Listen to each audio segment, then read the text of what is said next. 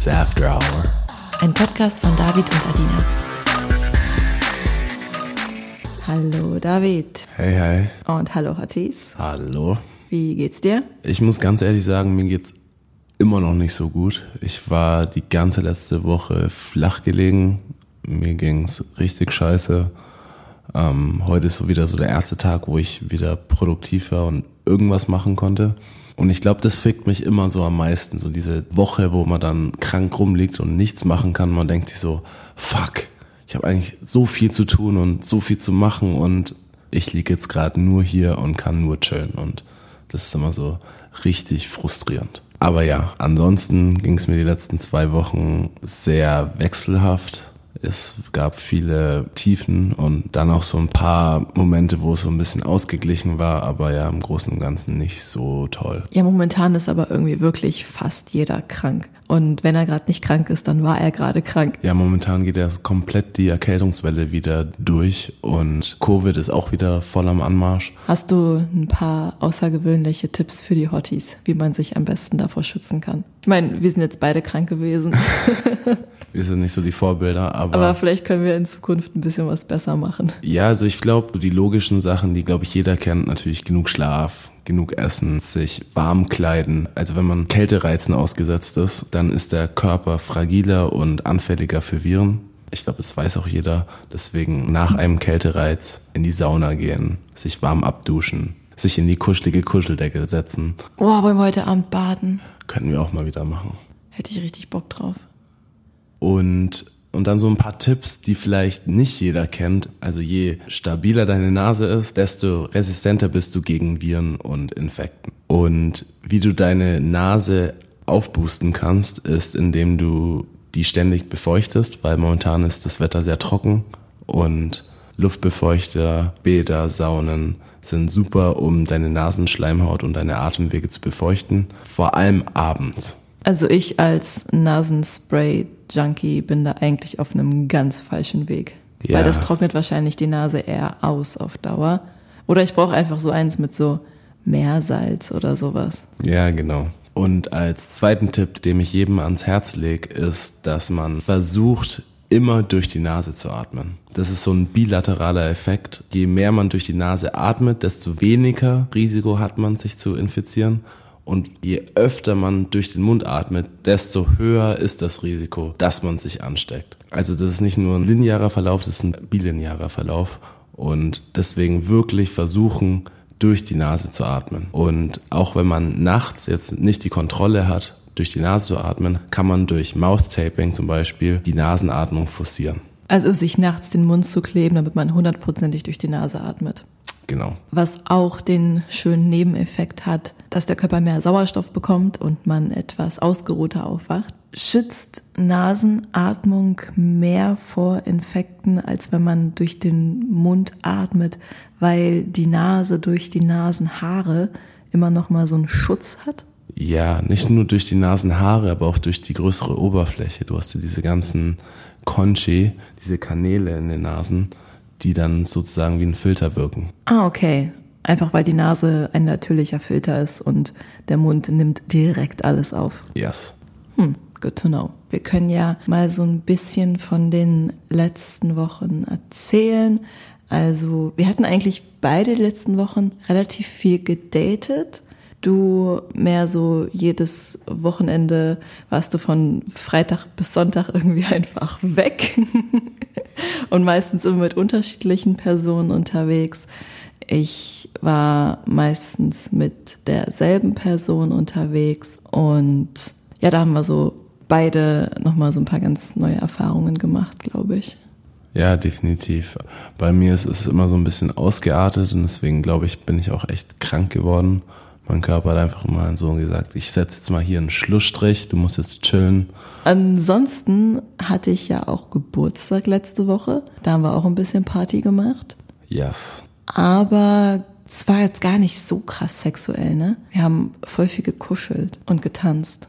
Ja, das stimmt. Wir haben echt viel gedanced und einfach, glaube ich, so ein bisschen eine schöne Zeit gehabt. Du hast ja auch deinen Geburtstag echt krass vollgepackt mit verschiedenen Sachen, mit verschiedenen Freundinnen, die so getaktet waren. So jede zwei Stunden kam eine andere Freundin und hat die andere davor abgelöst. Und war, glaube ich, mal was anderes für dich, oder? Ja, war total cool. Ich wollte halt irgendwie alle sehen, aber auf keinen Fall alle auf einmal sehen, weil mir das schnell zu viel wird mit so vielen Menschen um mich herum. Aber so war es echt schön. Ich hatte mir dann nur für unsere Party Night noch so einen extra neuen Dildo bestellt, aber den konnten wir dann gar nicht so groß ausprobieren, weil wir echt mehr so in Kuschelmut waren. Ja, das stimmt. Next time. Gut, dann leite uns mal ins heutige Thema ein. Ja, ich weiß gar nicht so recht, wo ich da anfangen soll. Also es ist so, dass ich mein Leben lang schon Schwierigkeiten habe, eine gesunde Balance zwischen Nähe und Distanz in jeglicher Art von Beziehung zu wahren. Also sei es zu meiner Familie, zu Freunden oder zu dem Partner oder der Partnerin. Ich bin entweder viel zu sehr intuit und denke kaum an etwas anderes und richte mein ganzes Leben danach aus. Oder ich distanziere mich komplett, fokussiere mich nur auf mich und will von jedem in Ruhe gelassen werden. Und meine Eltern und meine langjährigen Freunde, die wissen das mittlerweile auch, dass man manchmal einfach wochenlang nichts von mir hört. Und dass das dann auch meistens ein ganz gutes Zeichen ist, also dass es mir in der Zeit auch sehr, sehr gut geht. Weil je weniger Kontakt ich zu jemandem habe, desto mehr schaffe ich es, mich auf mich zu konzentrieren und desto besser geht es mir und desto glücklicher bin ich auch. Und deswegen war es auch immer so in der Vergangenheit, dass sich für mich Trennungen immer sehr gut angefühlt haben, weil ich in Beziehungen immer so emotional drin bin, dass ich danach das Gefühl habe, endlich wieder bei mir sein zu können. Und in der Praxis, also im Alltag, kann das dann auch manchmal so aussehen, dass es beispielsweise einen Streit gibt und ich natürlich auch ein Harmoniebedürfnis habe, aber insgeheim auch immer so ein bisschen denke, oh, schön. Jetzt habe ich endlich wieder einen Grund, auf Distanz zu gehen und wieder bei mir zu sein. Und das darf natürlich eigentlich gar nicht sein, dass man einen Streit herauszögert oder forciert nur um es wieder zu schaffen, mit den Gedanken bei sich selbst zu sein.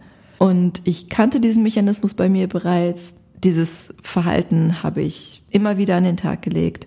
Aber mit dir ist es jetzt zum ersten Mal so, dass ich unter diesem Mechanismus einen Leidensdruck hatte weil du auch einfach mein bester Freund bist und deswegen habe ich mich die letzten Wochen damit auseinandergesetzt, wo genau das überhaupt herkommt und was da helfen kann und darüber möchte ich heute ein wenig reden. Also das Thema der heutigen Folge ist, wie man Nähe schaffen kann, wie man lieben kann, ohne sich selbst zu verlieren und wie man da eine gesunde Balance herstellen kann. Ich kann mir nämlich sehr, sehr gut vorstellen, dass ich mit dieser Thematik nicht die Einzige bin. Und um meine Gedanken und Gefühle zu dem Thema so ein bisschen einzuordnen, habe ich auch eine Einzelstunde mit Anouk gehabt, also die Psychologin und Paartherapeutin, mit der wir auch eine Folge gemeinsam aufgenommen haben.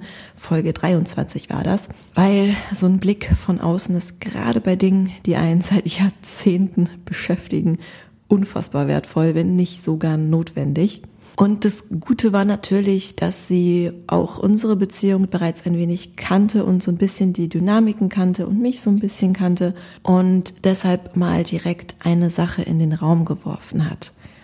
Ich kam mit den Worten zu ihr, dass ich ein Problem damit habe, eine gesunde Balance zwischen Nähe und Distanz zu schaffen. Und ihre erste Reaktion darauf war direkt, naja, das klingt jetzt so, als wäre das ein Bindungsthema. Also als würdest du immer zwischen dem anklammernden und abweisenden Bindungstyp switchen und das sieht sie eigentlich gar nicht so bei mir. Also das ist wohl eigentlich gar nicht so der Fall. Der Kern des Problems liegt eigentlich ganz woanders und zwar nicht in der Balance zwischen Nähe und Distanz, das ist nur das Resultat, sondern der Kern liegt in der Balance zwischen Geben und Nehmen. Also ich neige ja generell von meinem Persönlichkeitstyp schon dazu, immer ins Extreme zu gehen. Also immer diese Alles- oder Nichts-Mentalität an den Tag zu legen. Und bei zwischenmenschlichen Beziehungen ist das auch so. Also das zieht sich auch da sehr, sehr, sehr stark durch. Was sich dann insofern zeigt, dass wenn ich mich einmal dazu entschieden habe, mit jemandem zusammen zu sein, dann gebe ich da alles rein. Also ich stecke sehr, sehr viel meiner Energie in diese Beziehung und setze das als absolute Priorität an, was natürlich einerseits auch sehr, sehr schön ist, aber unfassbar anstrengend, also viel zu anstrengend. Und irgendwann auf dem Weg merkt man, hey, ich bin gerade dabei, mehr in diese Beziehung zu investieren als in mich und vielleicht bekomme ich das auch nicht in dem Maße zurück, wie ich mir das wünsche, weil das wäre dann natürlich noch ungesunder, hm. wenn der andere Part auf genau demselben Trip ist, auf diesem Alles- oder Nichts-Trip. Und jetzt habe ich Angst, mich selbst zu verlieren. Deshalb gehe ich jetzt komplett raus und distanziere mich, um wieder mehr bei mir zu sein. Und das fällt mir dann vor allem in den Momenten auf, in denen ich beispielsweise emotionale Unterstützung gebraucht hätte, aber sie dann nicht bekommen habe in dem Moment, weil vielleicht keine Kapazitäten dafür da waren. Und ich dann merke, alles klar, dann muss ich wohl die Person sein, die jetzt nach Lösungen sucht. Und das dann natürlich erst recht kräftezehrend, sodass für mich und meine Bedürfnisse dann am Ende weniger Energie übrig ist. Und das ist dann erst der Moment, in dem ich dann merke, dass ich da rausgehen muss. Was natürlich dann schon viel zu spät ist. Also besser wäre es, wenn man das irgendwo auf dem Weg dahin checkt. Und deswegen haben sich eben auch Trennungen für mich immer so befreiend angefühlt in der Vergangenheit. Also jedes Mal dachte ich dann immer, boah, fühlt sich das gerade gut an. Ich habe zwar irgendwen verloren, aber ich habe mich endlich wieder. Hm. Ich finde es gerade voll interessant, weil ich kenne die ganze Story auch nicht so ganz. Du hast ja, ich weiß nicht, wie lange dein Gespräch mit Anouk war.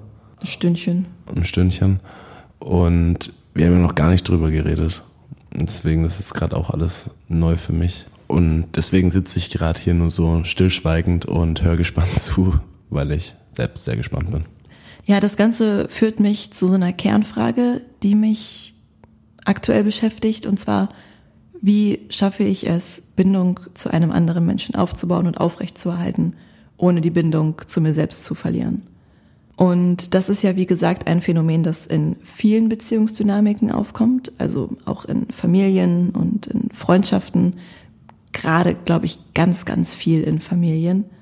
Und Anouk hat da was ganz Spannendes gesagt. Und zwar, viele machen in genau den Momenten den Fehler, dass sie dann sagen, okay, dann mache ich einfach ein bisschen mehr Me-Time, dann nehme ich mir diese Stunden oder diesen Tag nur für mich da mache ich dann nichts für andere, da kümmere ich mich nur um mich selbst. Und es ist ja auch ganz nice, aber kannst du dir vorstellen, warum das nicht reicht oder beziehungsweise wo da die Schwierigkeit liegt? Puh, ähm, ich glaube, die Schwierigkeit wird wahrscheinlich darin liegen, dass man durch diesen einen Tag nicht genügend Me-Time hat. Also du kannst ja nicht einfach sagen, okay, jetzt nehme ich mir vier oder zwölf Stunden. Der Tag hat jetzt leider nicht mehr Stunden. Okay, sagen wir 16 Stunden. Acht Stunden Schlaf sollte man sich gönnen. Okay. Also hat man 16 Stunden und in diesen 16 Stunden, glaube ich, kann man nicht genügend Me-Time kriegen für die restlichen sechs Tage. Ich nehme ja zum Beispiel morgens immer eine Stunde für meine Morgenroutine, mach Sport, mach mich ready. Ich nehme mehr Abendszeit für meine Abendroutine, Skincare, Self-Care, das volle Programm. Das ist jetzt wirklich was tägliches und da kümmere ich mich wirklich nur um mich. Warum hilft es trotzdem nicht so, wie es helfen sollte? Oh, schwierig. Ich glaube vielleicht, weil weil es zu sehr zur Routine geworden ist, dass es einfach nur so dahin geht und du es nicht wirklich so zelebrierst, als ob es deine Me-Time wäre?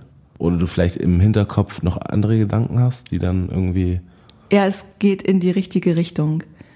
Sich physisch Zeit für sich selbst zu nehmen, das schafft ja wirklich jeder, fast jeder, sich Zeit für sich zu nehmen, die Stunde frei zu machen. Die Herausforderung ist es aber, auch wirklich in diesen Momenten mental bei sich zu bleiben. Weil wer diese Impulse hat, immer nach Lösungen zu suchen, und die Verantwortung für alles zu übernehmen, hört damit nicht auf, nur weil er ein bisschen Me-Time hat. Man geht dann vielleicht zum Sport oder zur Massage, aber in diesen Momenten auch mental bei sich zu sein und sich in den Gedanken auch nur auf sich zu konzentrieren, das ist die große Herausforderung, die meistens nicht gelingt das ist ja wie dieser Mythos, dass viele Menschen denken, es ginge bei Self-Care um eine gute Morgenroutine oder gesundes Essen, wie ich das auch gerade schon als Beispiel genannt habe. Aber Self-Care und Me-Time sind nur dann nachhaltig, wenn man sich in der Zeit auch um seine emotionalen Bedürfnisse und seine mentale Verfassung kümmert. Und jeder, der dazu neigt, immer zu involviert zu sein, wie das bei mir der Fall ist, der neigt dann auch dazu, wenn er sich Zeit für sich nimmt, währenddessen immer noch weiter zu planen, im Kopf weiter irgendwelche Beziehungsthemen durchzuarbeiten, nach Lösungen zu suchen und sich immer weiter Gedanken zu machen.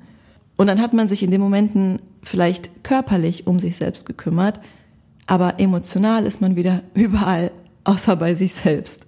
Und das war für mich einfach so ein heftiger Aha-Moment, weil Dinge für andere zu tun, das macht mir wirklich Spaß und das erfüllt mich wirklich sehr. Aber anstrengend und kräftezehrend wird es immer erst dann, wenn ich mir andauernd Gedanken darüber mache und deshalb weniger Zeit habe, über mich und meine eigenen Ziele nachzudenken. Und deshalb ist es für mich ganz, ganz wichtig, genau das zu lernen, um in Zukunft irgendwann diese Balance hinzubekommen. Also, dass ich, wenn ich mir Zeit für mich nehme, auch wirklich nur an mich denke, an meine Arbeit denke, an meine Hobbys denke, an meine Ziele denke und nicht in den Gedanken bei der Beziehungsperson bin. Weil es ist halt auch ultra wichtig, für sich und nur für sich sich Zeit zu nehmen. Ich glaube, es gibt auch ganz viele Menschen, die wahrscheinlich genau das Gegenteil brauchen, ja, die dann genau. mehr Impulse brauchen, mal mehr an die eigene Beziehung zu denken und sich da ein bisschen mehr zu kümmern. Aber ja, es gibt eben diese beiden Seiten und jeder muss so ein bisschen schauen, dass man da eine Balance reinkriegt. Definitiv. Und da können wir auch ganz gut den Bogen zur offenen Beziehung spannen. Also Dates enden bei mir in der Regel ja nicht mit Sex. Also mir geht's gar nicht um diese sexuelle Komponente.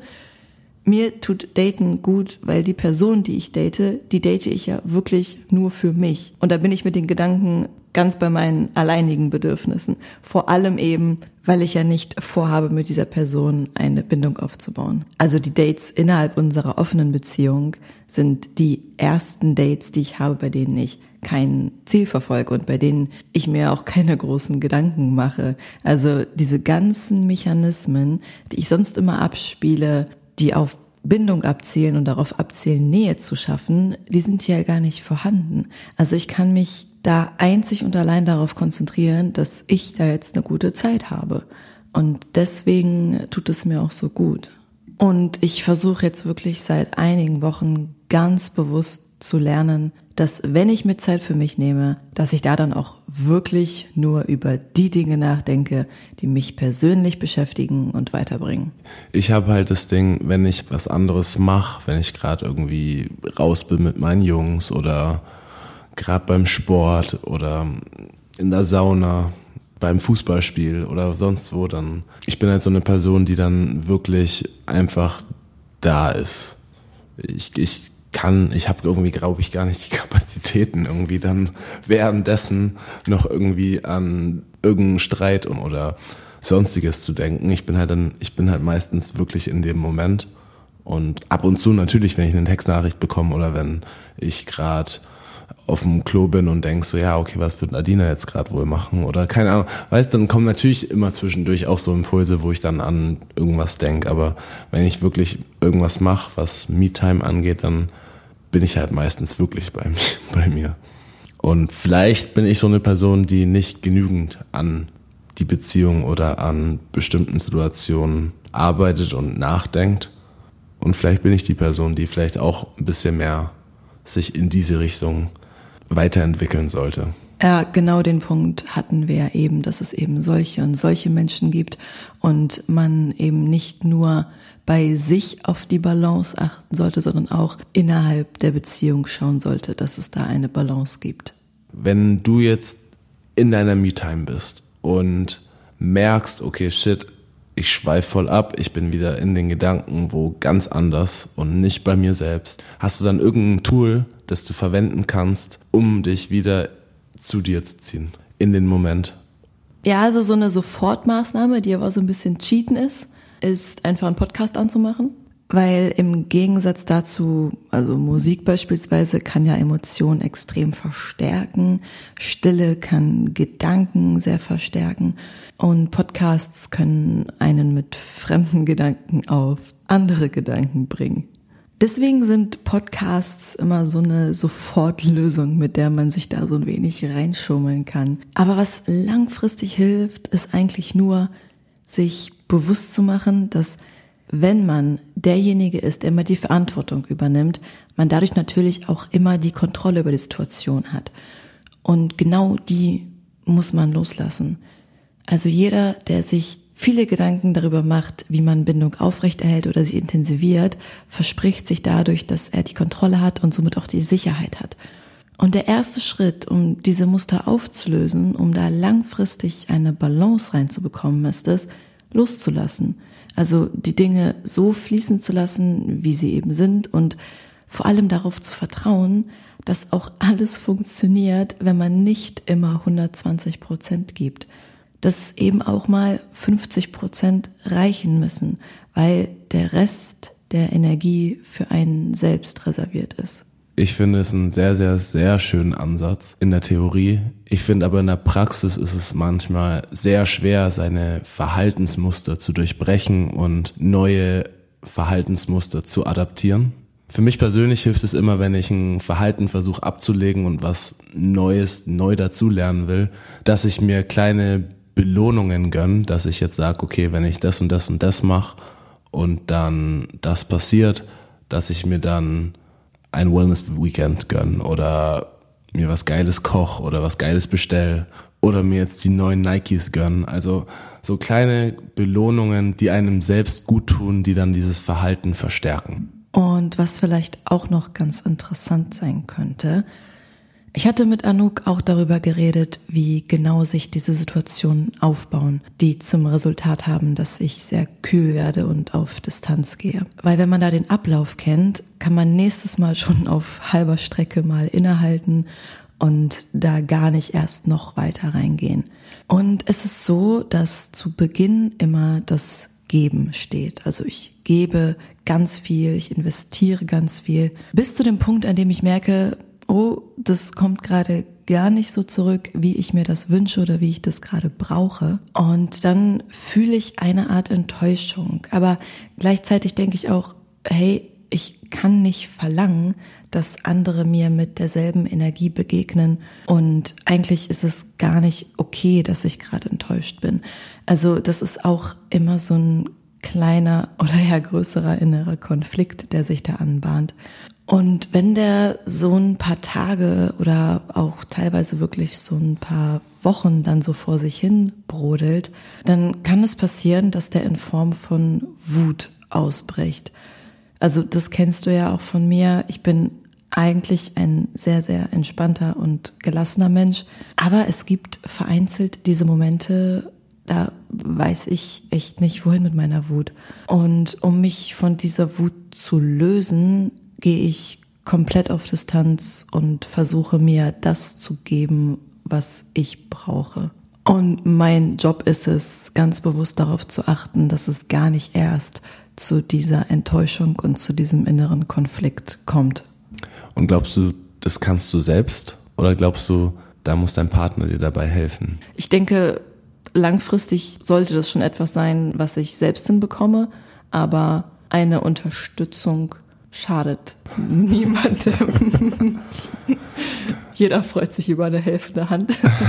Also bei mir ist halt immer so krass, weil ich bin eigentlich der ruhigste Mensch und ich kenne mich auch gar nicht, dass ich ausraste. Aber du schaffst es irgendwie. Ich weiß, ich weiß auch nicht wie und ich verstehe den Mechanismus dahinter auch noch so gar nicht.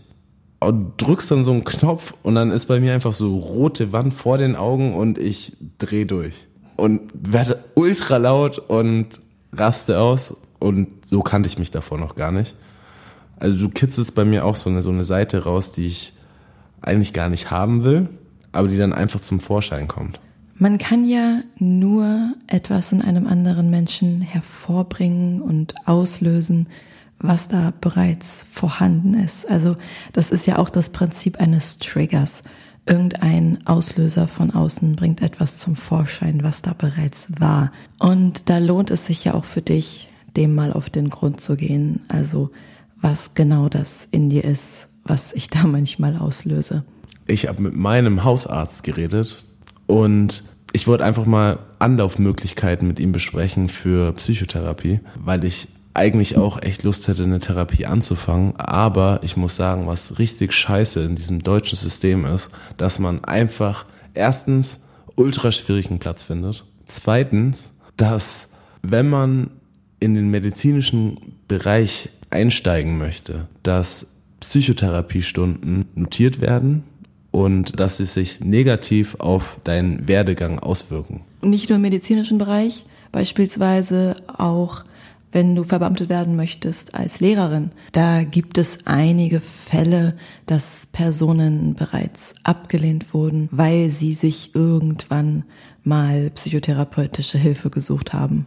Und bei den Fällen ging es nicht um Aggressionsprobleme oder Gewalt, also so Themen, wo man vielleicht noch so verstehen kann, alles klar, ist nicht unbedingt eine Person, die man auf Kinder loslassen sollte. Da ging es dann wirklich um Depressionen oder um Essstörungen und das finde ich schon krass. Und ich finde es auch fast ironisch, weil gerade jemand, der im Pädagogikbereich unterwegs ist, sollte sich bestenfalls irgendwann mal in seinem Leben mit seiner Psyche auseinandergesetzt haben. Also ich hätte mir das von dem einen oder anderen Lehrer wirklich gewünscht. Ich finde, es geht gar nicht, dass, dass das so einen krassen Einschnitt im Leben hat, wenn man eine Psychotherapie macht. Das sollte doch eigentlich etwas sein, was man fördert, dass man den Leuten sagt, yo, mach eine Therapie, hilf dir selbst. Das ist ja wie ein Medikament verschreiben. So, yo, mach das. Du willst ja gesund werden. Und warum macht man den Leuten so eine Angst, es nicht zu machen?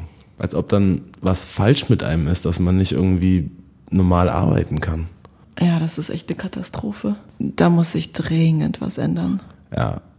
Ich bin total gespannt auf deinen Beziehungstipp heute für uns. Okay, mein Beziehungstipp heute geht um die Intuition, um sein eigenes Bauchgefühl. Und ich glaube, viele achten nicht wirklich darauf, was man in bestimmten Situationen fühlt und auch, dass man diesem Gefühl nachgeht. Hast du ein Beispiel? Ja, zum Beispiel, wenn man das Gefühl hat, okay, der Partner verheimlicht vielleicht etwas oder ich merke, irgendwas in seiner Attitüde hat sich verändert und man weiß aber nicht genau was. So einfach so ganz Kleinigkeiten, aber man merkt es einfach. Man merkt sofort. Und dann sollte man wirklich auf sein Bauchgefühl hören und es dann ansprechen. Offen mit dem Partner kommunizieren, so, ey, irgendwie habe ich gerade ein komisches Bauchgefühl. Willst du mir irgendwas erzählen? Gibt es irgendwas, worüber wir reden können? Ich muss ehrlich sagen, ich kann das gar nicht nicht ansprechen. Das ist voll gut, weil, weil das fördert ja auch so viel. Das macht ja so viel auch. Einerseits bleibt man authentisch, finde ich. Dann natürlich stärkt es die Beziehungstiefe. Und natürlich verstärkst du auch deine Selbstwahrnehmung, weil du spürst ja was in dem Moment und du hörst auf dich selbst. Also findest du auch, es sollte niemals nervig sein, wenn man lieber einmal zu viel nachfragt. Nee, finde ich nicht. Das ist gut. Ja. Daran erinnere ich dich, wenn es soweit ist. Sehr gut. Okay, so. Hast du eine spicy Frage für mich? Was ist eine Sache, die nur ich dir geben kann? Das ist eine gute Frage. Ja, fand ich auch. Ich finde, die lässt sich aber auch ziemlich einfach beantworten, weil jeder Mensch, finde ich, ist einzigartig und unique und dich gibt es kein zweites Mal und ich würde es auch nicht irgendwann mal ein zweites Mal geben. Und deswegen alles, was dich ausmacht, kann mir niemand anderes geben. Also vom Humor her, vom Essen her, von den Streits her, von dem Sex her, von, von allem. Es ist so was wir sexuell machen, kann mir kein, kann mir niemand anderes geben als du. Auch was, was wir zusammen kochen. Ich werde niemand anderen finden, der genauso kocht, wie wir kochen. so, so weißt du, so, so diese ganzen Kleinigkeiten. Mhm. Ja, einfach du. Es sei einfach, du bist du und in unserer Konstellation würde es niemand anderen geben, der das mir geben kann. Das wäre süß. so, ja, natürlich kann mir jemand anders auch Sex geben, oder aber aber nicht in der Art und Weise, wie wir Sex haben. Hm. Okay, Gegenfrage. Was kann ich dir geben, was kein anderer dir geben kann? Ist ganz witzig, dass du meintest, dass du direkt eine Antwort im Kopf hattest, weil ich habe auch sofort, als ich das las, eine Antwort im Kopf gehabt. Mhm. Weil du bist der Einzige, der mir dieses Gefühl von zu Hause geben kann. Und das war das, was bei mir zuerst in den Sinn kam. aber natürlich auch die Dinge, die du gesagt hast. Gut, dann hören wir uns in zwei Wochen wieder. Für die nächste Podcast-Folge, weil ich momentan in so einem kleinen Loch bin, will ich auf jeden Fall ein paar Tools euch heute mit auf den Weg geben, wie man seine Laune verbessern kann und wie man sich aus solchen leicht depressiven Phasen vielleicht mal wieder so ein bisschen rausholen kann. Und das ist jetzt mein Ziel für die nächsten zwei Wochen. Mir wirklich Gedanken machen, Studien durchlesen und euch hoffentlich so ein paar Tools mitgeben. Die nächste Folge ist ja auch wieder eine QA-Folge. Das wird ja die 30. Folge. Mm. Passt ganz gut dann rein, dass wir das mit aufnehmen. Und falls ihr irgendwelche Fragen habt, gerne auch ein paar komplexe Dinge, könnt ihr uns das gerne schon mal per DM schreiben. Sehr gerne. Werden wir dann mit aufnehmen. Yes, bis dann. Tschüsselchen mit Küsselchen aufs Rüsselchen. Ciao.